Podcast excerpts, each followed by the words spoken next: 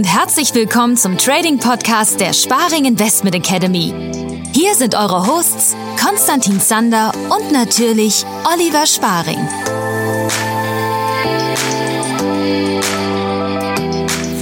Danke. Heute geht es um das Thema, wie handeln eigentlich Daytrader. Meine sehr verehrten Damen und Herren, herzlich willkommen zur zweiten Staffel der Börsenschule. Ihr merkt, heute ist ein bisschen was anders. Wir filmen uns nämlich dabei. Das ist sehr neu. Sollte das also noch ein bisschen Ecken und Kanten haben und vielleicht ein kleines bisschen edgy noch manchmal sein, bitten wir da um Entschuldigung. Ich werde jetzt aufhören, in die Kamera zu gucken, sondern widme mich meinem wunderbaren Kollegen und Freund Oliver Sparing. Herzlich willkommen, schön dich zu sehen. Schön dich zu sehen. Ich sehe dich zwar leider nicht, ich gucke hier die ganze Zeit in meine Linse, aber ich, ich fühle dich. Gut, wunderbar. Ja, das, das, das sind so die technischen Feinheiten. Du hast dich entschieden, in die Kamera zu gucken. Ich habe mich dazu entschieden, nicht in die Kamera zu gucken, sondern äh, versuchsweise dich anzugucken, obwohl auch deine Webcam aus ist. Aber ähm, jetzt steht die Kamera, wie sie steht, so ist es jetzt. Und so Alle, die bleiben. übrigens nur zuhören, wir haben ein unglaublich kompliziertes Setup heute, weil äh, Spotify seit, äh, seit neuestem es zulässt, auch Videos äh, zu dem Podcast zu posten. Äh, der Joe Rogan machte schon eine ganze Weile und ich finde das eigentlich eine ganz wunderbare Sache. Und äh, warum das nicht nutzen, wenn wir schon gute Kameras besitzen? Und so ist das nun. Wir probieren das Ganze mal aus. Ich bin gespannt. Ich hoffe, euch gefällt. Jawohl, toll, toll, toll. Gut, kommen wir mal zum Thema. Wie handeln Daytrader? So, das ist ein, ähm, das ist so eine Frage. Ich glaube, das war auch so mit das erste, was ich mich gefragt habe, als ich mich überhaupt mit dem Thema Trading mal auseinandergesetzt habe. Wie läuft denn das ab? So wie ist der Alltag? Man, man sieht halt mhm. nur Leute äh, irgendwie vor großen Computern sitzen, vor großen Bildschirmen sitzen und hat so ein bisschen die diese äh, so Hollywood-Filme im Ohr, wo Leute brüllen: kaufen, verkaufen, nein, wir kaufen. Äh, so aber die Realität sieht ja doch ein kleines bisschen anders aus. Wie siehst du mhm. das? Die Realität sieht sogar sehr anders aus. Also das, was du so aus den Hollywood-Filmen kennst, das ist ja auch nicht ähm, ein Trading Floor oder ein Büro eines klassischen Daytraders, sondern es ist dann wirklich das Börsenparkett, was da gezeigt wird, was da so an den Börsen passiert in Frankfurt, in New York, in Chicago. Ähm, das hat natürlich gerade mit dem Job eines modernen Daytraders herzlich wenig zu tun. Mhm. Elaboriere, bitte, um Gottes Willen. so elaboriere er. Nein, also äh, grundsätzlich ist natürlich, äh, wir haben ja letztes Mal schon geklärt, Trading ist nicht immer Daytrading. Es gibt ganz viele verschiedene Disziplinen des Tradings, äh, sowohl kurzfristigere als auch längerfristigere. Und dann gibt es natürlich wiederum innerhalb dieser Kategorien Unterkategorien. Also auch Daytrading ist nicht gleich Daytrading. Und ähm, dementsprechend sieht auch der Job eines Daytraders pauschal nicht immer gleich aus. Da gibt's ganz viele verschiedene Ansätze. Auch da gibt's wiederum verschiedene Zeiteinheiten, in denen du handelst. Bist du jetzt wirklich ganz kurzfristig unterwegs im Bereich des Scalpings, wo du dann wirklich nur wenige Sekunden bis teilweise Millisekunden im Markt bist? Oder verstehst du dich dann wirklich eher als klassischer Daytrader, der, dein, der seine Trades zwar nicht über Nacht hält, aber durchaus auch schon mal mehrere Stunden am Tag? Ähm, je nachdem, wo du dich da, ja, in welcher Kategorie du dich da einordnest, sieht dann natürlich auch entsprechend dein Daytrading-Alltag ganz, ganz unterschiedlich aus. Grundsätzlich musst du erstmal unterscheiden, gibt es zwei große Oberkategorien im Daytrading. Je nachdem, was dein Handelsansatz ist. Zum einen unterscheiden wir statistische Systeme und zum anderen unterscheiden wir diskretionäre Systeme. Klassischerweise beziehungsweise nicht klassischerweise, sondern das, was vor 10, 20, 30 Jahren gehandelt worden ist, bevor also die ganzen Trading-Algorithmen sich im Markt verbreitet haben, waren eigentlich die meisten Systeme, die von privaten Tradern und durchaus auch von vielen kommerziellen Händlern getradet worden sind, statistische Systeme. Die waren relativ simpel gehalten teilweise, also ihr kennt sicherlich so dieses klassische gleitender Durchschnitt 1 kreuzt gleitenden Durchschnitt 2 von unten und dann gehst du long. Das ist also so ein das klassisches... bis heute, das funktioniert so. Unbedingt, das funktioniert ganz, ganz toll. Ja, aber es gab durchaus Zeiten, wo solche Ideen absolut funktioniert haben. Das waren noch einfachere Zeiten. Heutzutage ist das leider alles etwas komplizierter. Also bei einem statistischen Ansatz hast du ein wirklich festes Regelwerk, dem du folgst Und dieses Regelwerk ist eindeutig definiert. Das bedeutet im Umkehrschluss, dass es theoretisch auch komplett automatisierbar wäre durch halt eben so einen Trading-Algorithmus. Ja, also du hast ganz bestimmte Regeln, wenn es Montag ist und zwischen 9 Uhr und 10 Uhr und der Mond im dritten Haus des Wassermanns steht, und dann eben besagter SMA1 den besagten SMA2 von unten kreuzt, dann gehe long. So, das ist ein ganz, ganz, eine ganz, ganz eindeutige Regel, die ist definiert, die kannst du auch so einem Algorithmus beibringen und dann handelt der das für dich automatisiert. Das sind also Ganz die eindeutig, Statistiken. wenn der Mond im, der, im dritten Haus ist. Ja, das, das sind die, die eindeutigsten Anweisungen, die man so geben kann. Klassisch, klassischerweise im Trading, ja, ja. Die berühmten äh, Mond-Trader. Nein. Die Astro-Trader, genau. Die Astro-Trader. Eigentlich mal eine gute Idee. Funktioniert bestimmt super. No, no, no, no, no, no. No, no, tut das nicht. Genau, tut, das, bitte, bitte nicht. Tut das bitte nicht. Danke. Ähm, und auf der anderen Seite stehen halt die, ich sag mal, moderner ausgerichteten Diskretion, diskretionären Händler, die ähm, nicht auf Basis von Bauchgefühl traden, aber die im Prinzip gelernt haben, den Orderflow, die Price Action des Marktes, ähm, ja, zu interpretieren ist ein schwieriges Wort, weil auch das spricht wieder direkt für Bauchgefühl. Also es geht darum, objektive Informationen, die dir der Markt zur Verfügung stellt, zu sammeln und dir daraus auf Basis deiner Erfahrungen, die du hast, eine subjektive Meinung vom Markt zu bilden. Ähm, das Ganze hat, wie gesagt, nichts mit Bauchgefühl zu tun, sondern wirklich bestimmte Gegebenheiten, die einfach in den Märkten immer wieder vorkommen, die auf einer gewissen Logik der Märkte basieren, die halt sozusagen richtig einzuordnen und auf Basis dessen deine durchaus individuellen und subjektiven Trade-Entscheidungen zu treffen. Das ist, sage ich Wobei mal, ich ja alles, sagen was, muss, also ja, gerade gerade im, gerade im Vergleich äh, zu dem Swing-Trading-Ansatz, den wir vermehrt verfolgen, äh, ähm, sind die Day-Trading-Ansätze, die ich gelernt habe, zumindest äh, zumindest wirkt es am Anfang sehr viel mehr so, als wäre da, als würde Gefühl eine größere Rolle spielen, weil du einfach sehr viel schneller und sehr viel unklarere Indikatoren hast. Es sind ja genau, nennen wir es mal nicht Gefühl, sondern nennen wir es mal eine gewisse Intuition, die sich auf Basis von Erfahrung einfach begründet. Ähm, ja, also du, du, du siehst einfach bestimmte Muster im weitesten Sinne, die der Markt immer wieder bildet und setzt diese in Zusammenhang mit dem Orderflow, also dem Fluss der wirklich tatsächlichen Order Eingänge und Ausgänge, die so an der Börse passieren, das setzt du ins Ja, aber Verhältnis stopp. So, zueinander. genau, ja. das ist nämlich jetzt, das ist nämlich super spannend. So, Orderflow. Ähm, lass uns da mal, da mal, da mal reinhaken, weil das ist, das ist ja genau so ein bisschen die Frage, die ich gerne in dieser Folge beantworten möchte, Hm. wie das, wie, wie der Alltag eines Daytraders aussieht. Und ich glaube, dafür wäre es erstmal für viele Leute wichtig zu wissen, erstmal, ähm, bevor wir noch zum Orderflow kommen, wie, wie fängt das Ganze an? Und die Erfahrung, die ich gesammelt habe, ist, dass es relativ ähnlich bei vielen ist, dass man erstmal sich zu einer bestimmten Uhrzeit, und ich glaube, die sollte auch relativ gleichbleibend sein. Also es bringt dir wenig, wenn du einen Tag mal zwischen 10 und 13 Uhr tradest und am nächsten Tag zwischen, weiß ich was, 21 und 0 Uhr irgendwie versuchst zu traden. Das bringt nicht so wahnsinnig viel, weil einfach unterschiedliche Marktteilnehmer aus unterschiedlichen Ländern in den Märkten aktiv sind. Das heißt aber, man setzt sich möglichst zur gleichen Uhrzeit vor seinen Rechner und schaut sich die Märkte mal an und schaut mal, was über Nacht passiert ist, schaut, was in den letzten Tagen bis Wochen passiert ist und kennzeichnet sich in den Märkten für uns interessante Level. So, das, das hatten wir, glaube ich, auch schon mal besprochen, dass wir, ähm, dass diese Level unfassbar wichtig sind, weil das sind die Orte, an denen wir auf ein bestimmtes sogenanntes Setup warten. Das heißt, erstmal geht es also darum, diese Level zu bestimmen, wo könnte es in den Märkten oder dem Markt, den man sich anguckt, wo könnte es heute interessant werden und warum.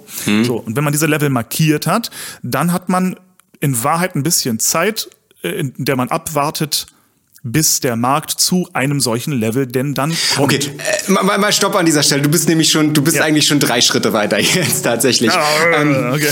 Sehr ambitioniert. Nein, also äh, grundsätzlich, äh, das mit den Uhrzeiten, was du angesprochen hast, das geht ja wieder in dieselbe Richtung, was ich vorher gesagt habe mit der Erfahrung. Also das hat nichts damit zu Ja. tun, dass jetzt der Markt an bestimmten Uhrzeiten funktioniert und wiederum an bestimmten äh, Uhrzeiten nicht funktioniert, sondern es ist einfach so, dass grundsätzlich sehe ich erstmal jeder Markt unterschiedlich bewegt. Sprich, es macht einen Riesenunterschied, ob du jetzt Gold tradest, ob du den ES tradest, also den Future auf den S&P 500, ob du Kupfer tradest, Erdöl oder Magerschwein. So, diese Märkte, äh, da sind unterschiedliche Marktteilnehmer in den Märkten, die haben unterschiedliche Vorgehensweisen und grundsätzlich musst du erstmal wissen, wie bewegt sich dein Markt eigentlich, wer ist da so aktiv und dann wiederum geht es darum, wie, wie, bewegt sich dein Markt zu einer bestimmten Uhrzeit? Ja, also Gold bewegt sich mhm. zwischen 9 und 12 Uhr komplett anders als zwischen 15.30 Uhr und 18.30 Uhr.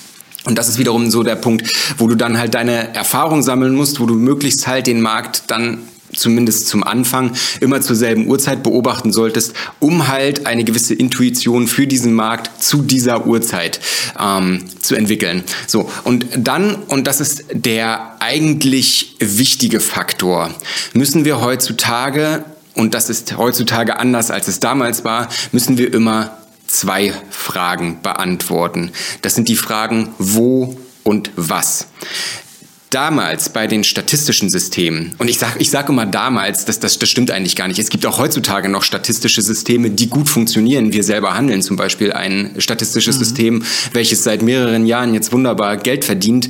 Ähm, solche Systeme und Ansätze sind aber heutzutage halt deutlich komplexer, als sie damals waren, wo dann halt diese Ausbrüche über 52 Wochen hochs, hochs getradet worden sind oder irgendwelche Indikatoren aller RSI oder MACD äh, benutzt worden sind, um da Einstiege und Ausstiege zu finden. So, also das funktioniert heutzutage nicht mehr. Statistische Aber Systeme. heißt nicht, heißt nicht statistisches System in erster Linie mal, ähm, dass es wenn man Statistik geführt hat über die Performance dieses Systems, mhm. dass man in mehr als 50 Prozent der Fälle Gewinne eingefahren hat? Es muss, nicht, es, müssen, es muss nicht unbedingt, also es gibt ja einmal den Faktor äh, Gewinnquote ähm, und dann gibt es den äh, Faktor Chance-Risiko-Verhältnis. Ja? Also ja. wenn du jetzt mit, äh, mit deinem, mit jedem Gewinntrade genauso viel verdienst, äh, wie du mit einem Verlusttrade verlierst, hm. sprich du hast ein Chance-Risiko-Verhältnis von 1 zu 1, dann bräuchtest du über 50 Prozent Gewinner statistisch, um damit auf lange Sicht Geld zu verdienen. Wenn du jetzt aber ein Chance-Risiko-Verhältnis von 2 zu 1 mit deinem System hast, sprich du verdienst mit jedem Gewinner doppelt so viel, wie du mit jedem Verlierer verlierst, dann verschiebt sich das Ganze natürlich. Ne? Dann reicht dann ja. reicht bereits eine Trefferquote von über 33 Prozent und du verdienst Geld. So. Also diese Faktoren, ja. Aber grundsätzlich äh, zählt da, ich mag das Wort absolut nicht aussprechen, aber grundsätzlich denkst du da natürlich so ähnlich wie ein Casino. Ja, also wenn das Casino weiß, okay, beim Blackjack verdiene, äh, gewinne ich in 51 Prozent der Fälle, dann weiß das Casino, okay, auf lange Sicht verdiene ich hier Geld damit. Egal, ob jetzt vielleicht mal an einem Tag hm, ja, mehr, mehr Verluste sind als Gewinne oder, ähm, oder, oder andersrum. Es zählt da immer die langfristige Statistik so. Ähm, der, der, die Krux beim statistischen System ist aber halt, dass es einem festen automatisierbaren Regelwerk folgt. So. Und da gibt es heutzutage durchaus auch noch Ansätze, die funktionieren, aber wie gesagt, die sind heutzutage sehr viel komplexer. Das Ding ist, bei einem statistischen Ansatz reicht es in der Regel, eine dieser beiden Fragen zu beantworten. Also entweder, wo muss etwas passieren? Du hast also irgendwo eine bestimmte Location im Chart und wenn der Kurs dorthin kommt, dann gehst du long oder short. Oder. Du hast die Frage des Was beantwortet. Sprich, du hast irgendeine bestimmte Kerzenformation oder sowas in der Art, die sich bildet. Und wenn sich eben diese Kerzenformation bildet, dann gehst du long oder short. So, heutzutage ist das im, gerade im Bereich des diskretionären Tradings deutlich komplexer und du musst auf jeden Fall immer beide Fragen beantworten. Das bedeutet, du musst dir, und da sind wir jetzt in dem Bereich, den du vorhin angesprochen hast, du musst dir auf Basis der Marktstruktur erst einmal Levels, be bestimmte Locations im Chart markieren, wo du traden möchtest. Das beantwortet also mhm. erstmal das Wo. Und wenn der Kurs dorthin kommt, dann gehst du nicht einfach pauschal long oder short, sondern dann willst du an dieser Location ein bestimmtes Setup sehen. Das ist dann das Was. Ja, also was muss an dieser Location passieren? Was wollen wir im Orderflow sehen? Was wollen wir für Price Action sehen? Damit wir dann an dieser Location unseren Trade eingehen können. Ja, also wir wollen immer genau. beide Fragen beantworten. Das Wo und das was. Das ist ganz, ganz essentiell heutzutage. Ja, so, und jetzt, also jetzt haben wir als, als Daytrader uns hingesetzt, sagen wir, unsere Handelszeiten sind 16 Uhr bis 19 Uhr. So, das ist jetzt mal die Handelszeit, die wir jeden Tag handeln wollen, weil da haben wir Zeit. Mhm. Ist, wir setzen uns also hin und nehmen uns mal locker eine Viertelstunde bis halbe Stunde Zeit und gehen in Ruhe den Markt oder die Märkte. Es gibt auch genug Leute, die handeln nur einen Markt. Auch in Ordnung. Total. Ähm, Die setzen sich also hin und gucken sich mal an, wo sind da Levels und die zeichnen sie sich ein. Da gibt es ohne Ende Zeichentools in jedem Chart-Programm und zeichnen sich also ein, wenn der Kurs dorthin kommt, dann werde ich mal hellhörig. Mhm. So. Ähm, sobald also der Kurs dann dorthin kommt, sind wir so ein bisschen in Phase 2. Mhm. Dann gucken wir nämlich, was passiert denn dann dort? Und da gibt es unglaublich viele kleine, interessante Dinge, die dort passieren können. Du hast es schon erwähnt, ähm, es gibt Dinge wie einen Orderflow, so der dorthin geführt hat oder der dort dann losgeht oder wie mhm. auch immer. Ähm, Magst du uns einmal ganz kurz definieren, was genau ist Orderflow und wie sieht sowas aus und was könnte man da zum Beispiel erkennen können? Also nochmal ganz kurz zurück zum Thema Locations oder über, überhaupt übergeordnet. Du musst natürlich erstmal wissen, wenn du so ein modernes, diskretionäres Daytrading betreiben willst, was brauche ich dafür eigentlich? Was, was, was brauche ich dafür Werkzeuge? Nehme ich jetzt den klassischen RSI oder nehme ich jetzt irgendwie den klassischen gleitenden Durchschnitt oder, oder was brauche ich da? Du brauchst also Werkzeuge, die dir zum einen Auskunft über die Marktstruktur geben können, sprich ähm, in welcher Phase befindet sich der Markt eigentlich und wo sind Zonen beziehungsweise wo sind Preisbereiche, in denen Käufer und Verkäufer, insbesondere die großen Marktteilnehmer, Interesse haben zu handeln? Und wo sind äh, Preisbereiche, in denen kein Handelsinteresse besteht. Ja, da haben wir also auf der einen Seite ganz klassischerweise das Market Profile zur Verfügung, welches äh, den äh, Preis ins Verhältnis zur Zeit setzt, also auf welchen Preisen wurde im Handel wie viel Zeit verbracht. Und das andere ist das sogenannte Volume Profile, das Volumenprofil. Das gibt uns Auskunft darüber, ähm, auf welchen Preisen wie viel Handel stattfand und zeigt uns dann dementsprechend wirklich an, wie viel Handelsinteresse ist in bestimmten Preisbereichen und nicht. Ja, das sind also die Tools, die wir benötigen, um die Marktstruktur zu interpretieren und mit Hilfe dieser Tools und einigen weiteren Theorien, die da so hinterstehen, können wir dann quasi unsere Locations definieren, wo wir wissen, da herrscht viel Liquidität, und, äh, anhand, und, und an diesen Locations werden höchstwahrscheinlich große Bewegungen starten oder halt auf der anderen Seite enden. So, das ist das große Thema Marktstruktur und äh, auf, das, auf der anderen Seite steht der von dir angesprochene Order Flow. Das ist dann also das, wenn wir an unsere Locations äh, kommen, was möchten wir dann sehen? Da müssen wir einmal sozusagen unterscheiden zwischen dem Order Flow und der Price Action. Price Action beschreibt einfach nur die Bewegung der Preise, also im weitesten Sinne wie bewegt sich so ein Kerzenchart sozusagen? Haben wir gerade viel Volatilität, haben wir wenig Volatilität, haben wir immer höhere Hochs und oder, tiefere Tiefs, befinden wir uns in einem Trend? Wie bewegt sich der Markt? Und das andere ist die Frage des Order Flows. So, und auch hier müssen wir wieder wissen, was haben wir eigentlich für Werkzeuge zur Verfügung, um diesen Order Flow, also den Ein- und Ausgang der tatsächlichen Marktorders zu messen. Müssen wir zum einen erstmal wissen, dass es, äh, dass wir zwischen zwei Handelsgruppierungen im weitesten Sinne unterscheiden müssen. Das sind die aktiven Käufer und Verkäufer und das sind die passiven Käufer und Verkäufer.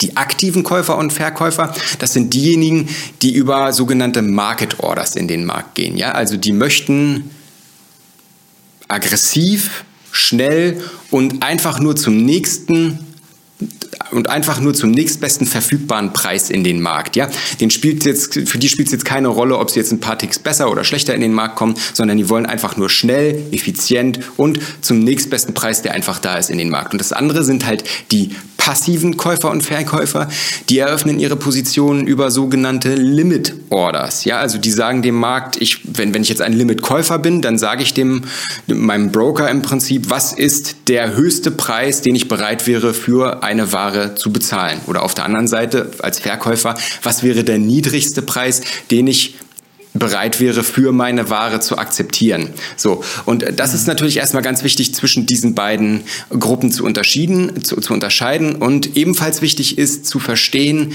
dass Limitkäufer und Verkäufer immer von Marketkäufern und Verkäufern bedient werden. Also zu jedem Marketkauf gehört ein Limitverkauf und zu jedem Limitverkauf gehört ein Marketkauf. Es kommen niemals ja, Limit, Limit Orders. und Limit kommen nie zusammen. Ja, das, Richtig, Limit und Limit kommen nie zusammen. Ganz, ganz wichtiger Faktor. Ja.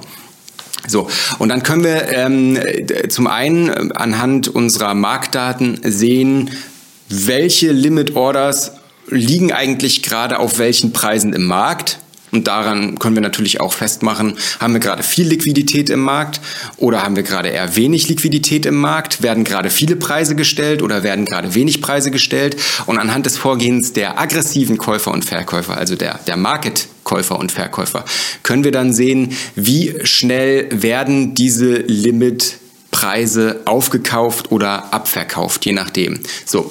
Und um diesen Order Flow, also den Fluss der Aufträge, der Handelsaufträge zu messen, haben wir drei Tools zur Verfügung. Das eine ist das klassische Tape. Das ist, sage ich mal, grundsätzlich erstmal die ursprüngliche und wohl bekannteste Version ähm, als Orderflow-Instrument. Da in einem Tape siehst du wirklich einfach nur in Echtzeit die im Markt reinkommenden Market Orders. So, also wenn, wenn du jetzt meinetwegen so ein Tape im ES öffnen würdest, dann siehst du da einfach in rasender Geschwindigkeit, weil ja weltweit einfach unfassbar viel Aufträge pro Sekunde in diesem Markt gehandelt werden. Da gehen ja durchaus schon mal äh, pro Tag eine Million Kontrakte oder mehr über die Ladentheke. Die siehst du dann einfach alle in Echtzeit im Tape reinkommen. So, das bringt dir meistens herzlich wenig. Du kannst das Tape filtern und sagen, zeig mir jetzt bitte nur die großen Aufträge an, die im Markt reinkommen. Dann macht das Ganze schon wieder etwas mehr Sinn. Ähm, gebräuchlicher sind heutzutage aber auf der anderen Seite eher das Orderbuch und der sogenannte Footprint Chart. Im Orderbuch können wir sehen, welche Limit Orders gerade aktuell im Markt liegen, sowohl auf der Bid-Seite, also auf der Kaufseite, als auch auf der Ask-Seite, auf der Verkaufsseite. Und ähm, da gibt es dann bestimmte Techniken im Orderbuch, sage ich mal, anhand derer wir festmachen können, wie sich die Marktteilnehmer jetzt gerade positionieren. Auf der anderen Seite gibt es dann den sogenannten Footprint Chart.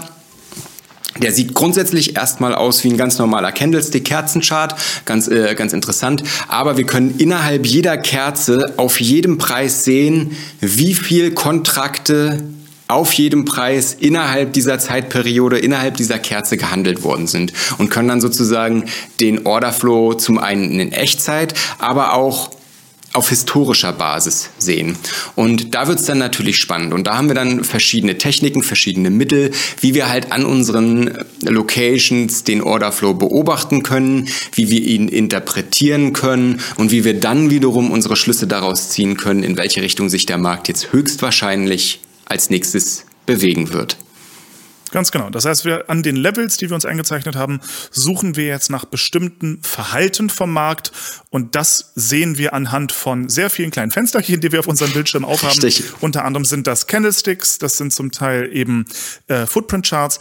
Äh, in der Mitte hat man gern mal so ein, so ein, so ein Orderflow. Manche Leute handeln nur mit Orderflow, die gucken sich überhaupt kein, ähm, mhm. kein Chart in dem Sinne an, sondern die gucken sich nur äh, äh Orderbücher an. Ähm, was total spannend ist, gerade die Scalper schauen ganz oft nur auf den Orderflow mhm. und beobachten zeitgleich, wie das miteinander zappelt und ob es irgendwo schneller zappelt als woanders und machen da zum Teil unglaublich lukrative Trade-Entscheidungen draus. Da gibt es also die, die wildesten äh, Techniken, die man, die man nutzen kann, aber effektiv stimmt es soweit ein bisschen, dass das Bild vom Daytrader schon so ist. Man sitzt vor einem Rechner, schaut sich die verschiedensten Formen an, wie man die Börse eben beobachten kann und muss auch zum Teil relativ zügig entscheiden, ob man den Trade jetzt eingeht. Mhm. Weil ich würde jetzt mal behaupten, dass selbst das Reinlegen von Limit Orders im Daytrading sehr viel zügiger vonstatten geht als äh, im Swing Trading. Oh ja, also die Entscheidung zu treffen, oh, da packe ich jetzt mal eine Limit mhm. an das und das Level, weil der, der Orderflow sieht gerade so aus, als könnte es jetzt nach oben ausbrechen oder wie mhm. auch immer. Ähm, ja, genau. Also da ist es auch sehr empfehlenswert, sich so ein bisschen mit dem Orderbuch äh, vertraut zu machen, weil äh, tatsächlich ist das Eingeben von Orders im Orderbuch deutlich effizienter und schneller möglich, wenn man denn so ein bisschen damit eingeübt ist, als jetzt zum Beispiel aus dem Chart heraus oder gar irgendwie aus deiner TWS heraus von Inter Interactive ja, Brokers. So, da ist es ja dann wirklich sehr, sehr umständlich. Ehe du da erstmal einen Trade eingegeben hast, ist der Markt schon sonst wo. Das willst du natürlich nicht. Und insofern, ähm, also die meisten professionellen Daytrader, die ich kenne, die, die eröffnen und schließen ihre Trades aus dem Orderbuch heraus, beziehungsweise bauen dann im Orderbuch stückweise ihre Positionen auf und wieder ab. Und ähm, ja, was du gesagt hast, ist, ist wirklich tatsächlich absolut sehr spannend. Wenn du dir jetzt zum Beispiel Beispiel mal so ein paar Screenshots googelst, so aus den großen Trading Floors in New York oder in London, da wirst du tatsächlich sehen, dass die Kollegen auf ihren Monitoren, die haben ja dann teilweise irgendwie acht Monitore vor sich hängen, und auf sieben von diesen acht Monitoren siehst du dann eigentlich nur die vielen Orderbücher nebeneinander, wo, äh, wo dann auf äh, bestimmte Divergenzen zwischen unterschiedlichen Märkten geachtet wird. Aber Standard ist es eigentlich so ein bisschen im Order Flow Trading, dass du immer ein Market Profile offen hast. So, so machen es heutzutage auch noch die meisten Profis, die in dem Bereich tätig sind, dass du einen Market Profile offen hast, wo du dir dann halt deine Locations rausholst und äh, auch diese Locations spielen dann im Orderbuch Trading wiederum eine, eine große Rolle. So, und auch hier wartest du dann üblicherweise, bis der Markt dann halt an eine dieser Locations kommt und dort tätigst du dann deine Trades aus dem Orderbuch, aus dem Orderflow heraus. Olli, ich glaube, wir haben das Thema Daytrading hervorragend zusammengefasst für alle Leute, die noch so gar keine Vorstellung hatten, wie das aussieht. Genau.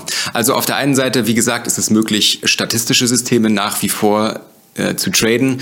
Man muss allerdings dazu sagen, dass selbst wenn man jetzt im Bereich des automatisierten Handels tätig ist, ist das einer der, wenn nicht sogar der zeitaufwendigste und stressigste Job überhaupt. Ähm, ich greife da gerne mal auf mein Lieblingsbeispiel zurück, Kevin Davy. Das ist einer, ein US-amerikanischer Trader, hat mehrere Male die äh, Trading-Weltmeisterschaft, die Futures Trading-Weltmeisterschaft gewonnen oder als Zweiter geworden. Und der handelt auto, äh, ausschließlich automatisierte, selbstentwickelte statistische Systeme. Und er meinte, er sitzt eigentlich jeden Tag so sieben bis zehn Stunden an seinen Systemen, kommt dann, findet dann einmal pro Jahr eine Strategie, die tatsächlich profitabel Geld verdient.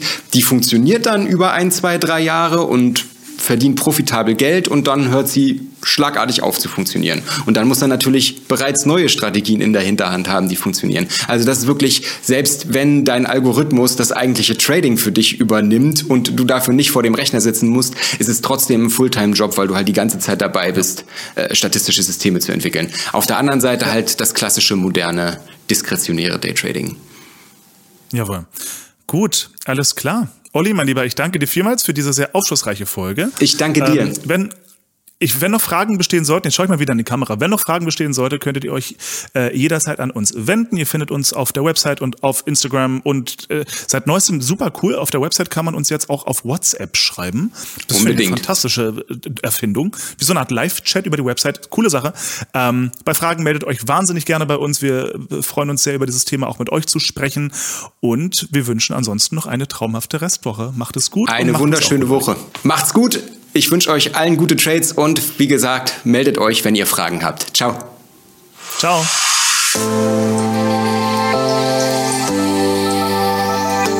Vielen Dank fürs Zuhören. Schickt uns eure Fragen und Anregungen gerne per E-Mail oder per WhatsApp. Bis zum nächsten Mal.